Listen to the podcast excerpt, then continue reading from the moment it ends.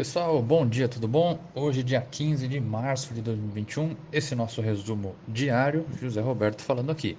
Ibovespa fechou a sexta-feira em queda de 0,7% a 114.160 pontos. O dólar está cotado a R$ 5,56, o S&P 500 a 3.943,34 pontos e o petróleo Brent a 69 dólares e 74 centavos o barril.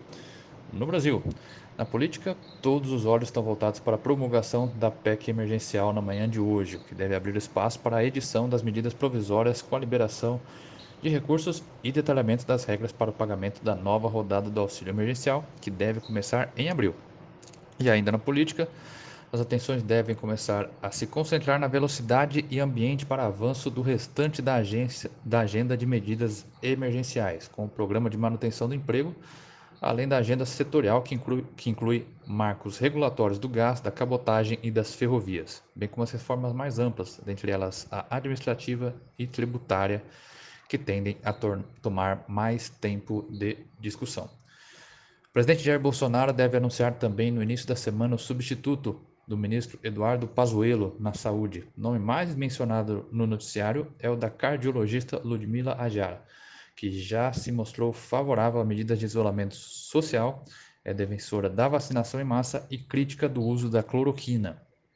Do lado da economia, o principal evento desta semana será a reunião do Copom, na quarta-feira. XP e a maioria dos mercados espera uma alta de meio ponto percentual na taxa Selic.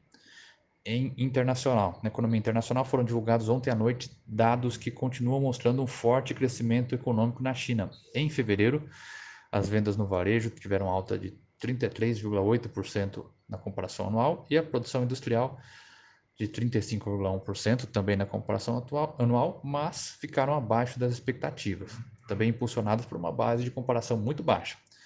O investimento fixo ficou um pouco abaixo das expectativas do mercado, mas no geral os dados estariam totalmente consistentes com o crescimento que a XP prevê de 9% em 2021 na comparação anual. Nos Estados Unidos, secretária de Tesouro Janet Yellen afirmou em entrevista à ABC News que o risco de inflação é pequeno e administrável. Sobre o plano de infraestrutura de longo prazo que está por vir, afirmou que as fontes de financiamento ainda não estão definidas, mas aumentos de impostos estão incluídos.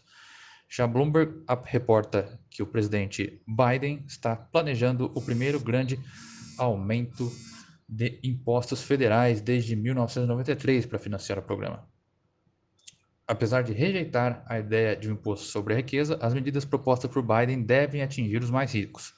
Se espera que o democrata revisite medidas adotadas por Trump, por exemplo, voltando a aumentar o imposto corporativo. Na campanha foi defendido um aumento de 21% para 28%, ao invés do original de 35%. Ademais, estaria também sendo estudado um aumento de imposto de renda para quem ganha mais de 400 mil dólares, além de aumento de tributos sobre ganho de, de capitais, dentre outros itens. Ok, pessoal? Por hoje é isso. Dúvidas estamos à disposição. Excelente dia a todos.